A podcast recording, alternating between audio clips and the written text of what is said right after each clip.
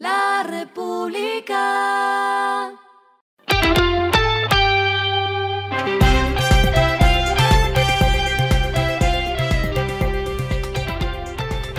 Esto es lo que debes saber al comenzar la semana.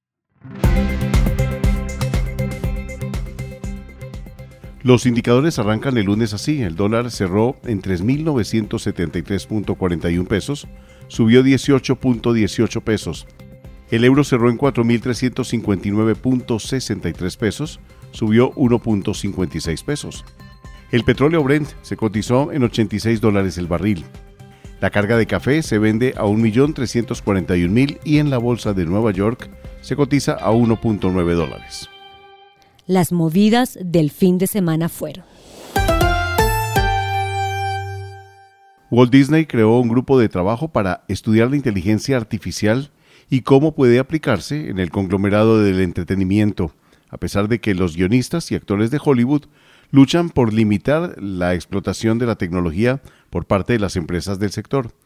El grupo pretende desarrollar aplicaciones de inteligencia artificial internas y asociarse con nuevas empresas, como prueba de su interés, Disney tiene 11 ofertas de empleo para candidatos con experiencia en inteligencia artificial o aprendizaje automático. Las aerolíneas Arajet, eh, Click, Avianca, Wingo, Satena y Latam alistan nuevas rutas para atraer a un mayor público y cubrir la demanda que se espera para final de año.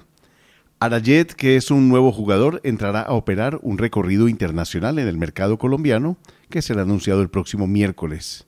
Click, por el contrario, informó que tendrá dos nuevas rutas, entre ellas una de Bogotá a Cúcuta, que ya entró en operación.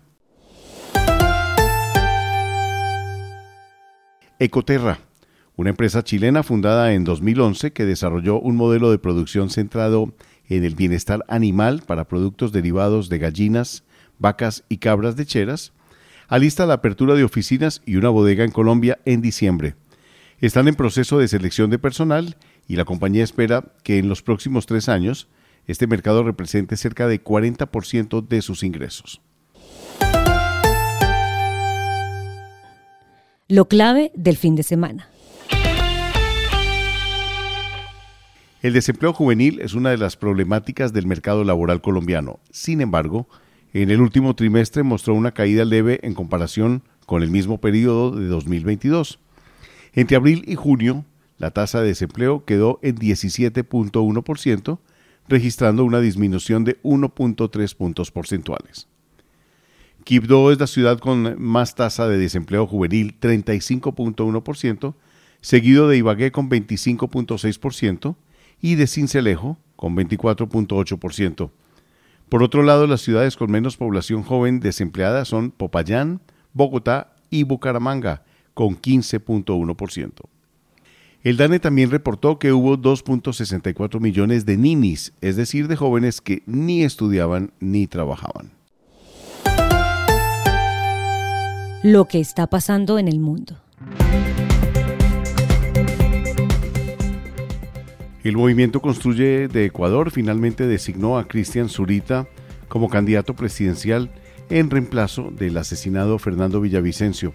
La Casa Política inicialmente se había inclinado por la postulación de Andrea González, fórmula vicepresidencial, pero posteriormente se decidió un nuevo ajuste para evitar posibles reparos de organismos electorales y eventualmente arriesgarse a la anulación de la candidatura.